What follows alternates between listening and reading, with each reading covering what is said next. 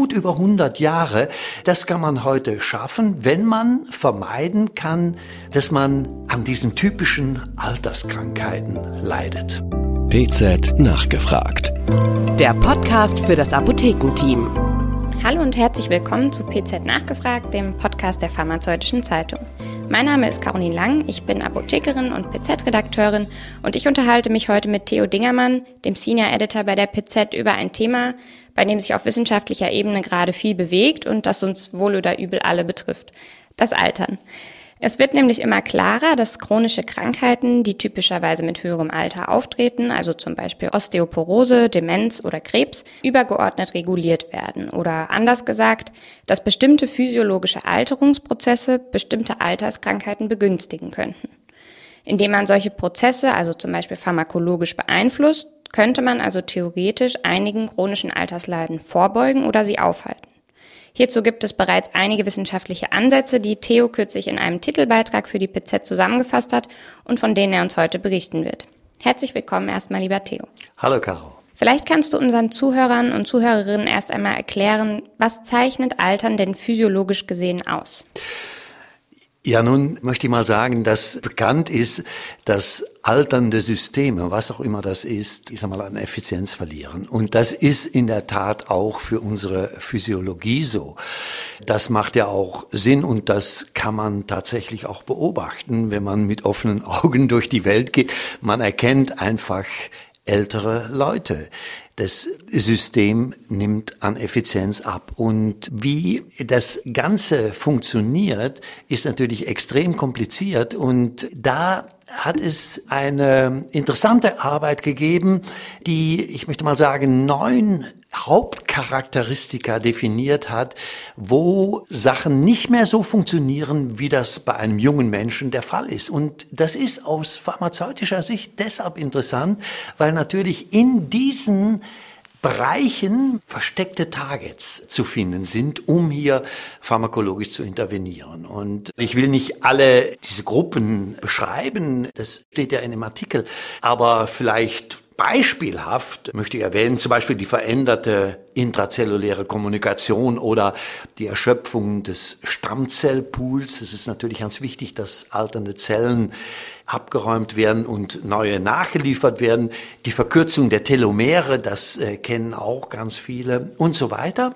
Und ich habe mich in dem Artikel im Wesentlichen auf zwei Aspekte konzentriert, weil ich persönlich die für besonders interessant halte.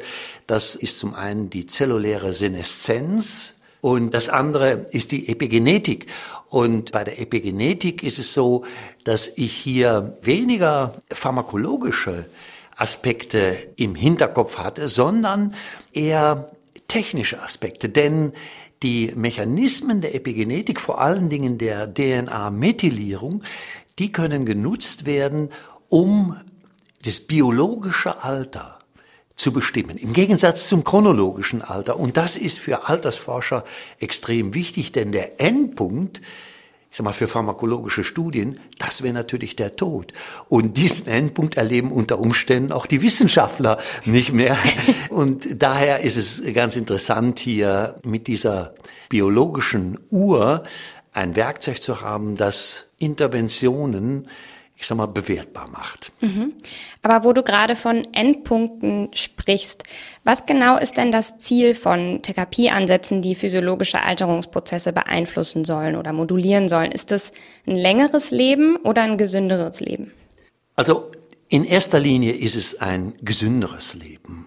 Also länger gesund leben. Das ist gewissermaßen das Ziel oder gesund alt werden, so könnte man sagen. Und man weiß aber aus der Altersforschung, zum Beispiel, wenn man sich die sogenannten Centennials anschaut, also die Menschen, die richtig alt werden, und die kommen ja tatsächlich in bestimmten Bereichen, in bestimmten Gegenden dieser Welt geklustert vor, dann sieht man eben, dass tatsächlich, wenn man es schafft, gesund alt zu werden, dass man dann tatsächlich auch älter wird. Aber das bedeutet nicht, dass Angestrebte, ich sag mal, ein Alter von 150 Jahren oder irgend sowas, sondern ich sag mal gut über 100 Jahre. Das kann man heute schaffen, wenn man vermeiden kann, dass man an diesen typischen Alterskrankheiten leidet. Und gibt es denn schon Wirkstoffkandidaten, die in einen oder mehrere solche Alterungsprozesse eingreifen sollen? Ja, da wird natürlich massiv geforscht, muss man sagen. Und im Grunde genommen gibt es zwei Bereiche. Der eine Bereich ist das sogenannte Repurposing, das wir ja jetzt auch aus der Covid Strategie kennen, dass man schaut, gibt es unter den zugelassenen Arzneimitteln interessante Substanzen, die unter Umständen hier solche Prozesse beeinflussen können, positiv beeinflussen können. Und das andere ist tatsächlich innovative Forschung. Darüber weiß man relativ wenig, muss man sagen. Das ist auch stark natürlich patentgeschützt. Das Interessante im Moment ist tatsächlich der Repurposing Approach, wobei man natürlich im Hinterkopf haben muss, dass das nicht die optimalen Substanzen sein werden.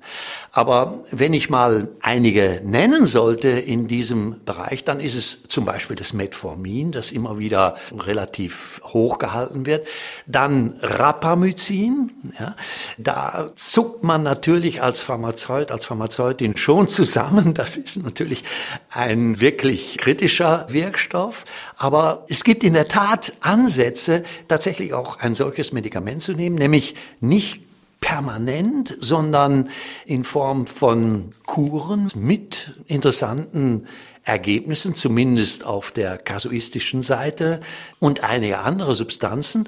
Und ganz interessant, aktuell holt eine Substanzgruppe hier massiv auf und das sind die SGLT2-Inhibitoren. Ganz ähnlich wie Metformin, auch im Bereich natürlich von Diabetes angesiedelt, aber zusätzlich, das weiß man ja heute, die SGLT2-Inhibitoren auch bei der chronischen Herzinsuffizienz oder so.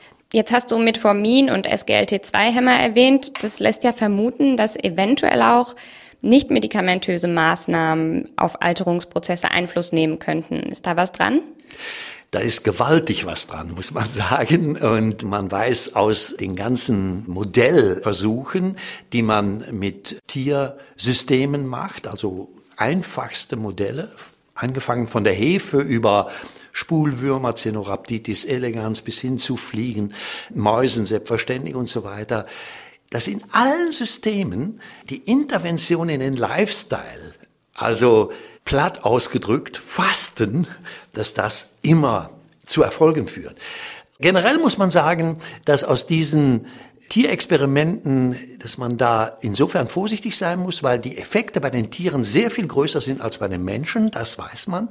Aber wir wissen auch vom Menschen, dass beispielsweise eine Kalorienreduktion oder auch ein, ich sag mal, kontrolliertes Essen, Intervallfasten und solche Sachen, dass die tatsächlich Effekte zeigen.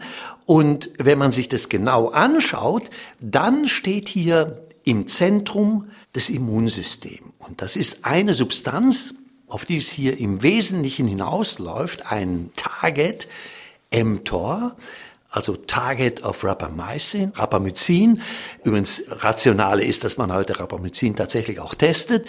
Und wenn man dieses Target hemmt, zum Beispiel durch Rapamycin, dann wirkt sich das immunologisch positiv aus und eben auch auf Altersprozesse. Das zeigen alle Experimente, die hier gemacht worden sind. Vielen Dank für diese spannenden Eindrücke in das Thema Altern und die physiologischen Prozesse, die hinter dem Altern sich so verbergen. Ihnen, liebe Zuhörerinnen und Zuhörer, vielen Dank fürs Zuhören. Falls Sie mehr Infos zu diesem Thema wollen und ein bisschen in die Tiefe gehen wollen, können Sie gerne den Titelbeitrag von Theo lesen, der in der PZ und natürlich auch online zu finden ist. Tschüss, Theo. Ciao, Caro. PZ nachgefragt. Der Podcast für das Apothekenteam.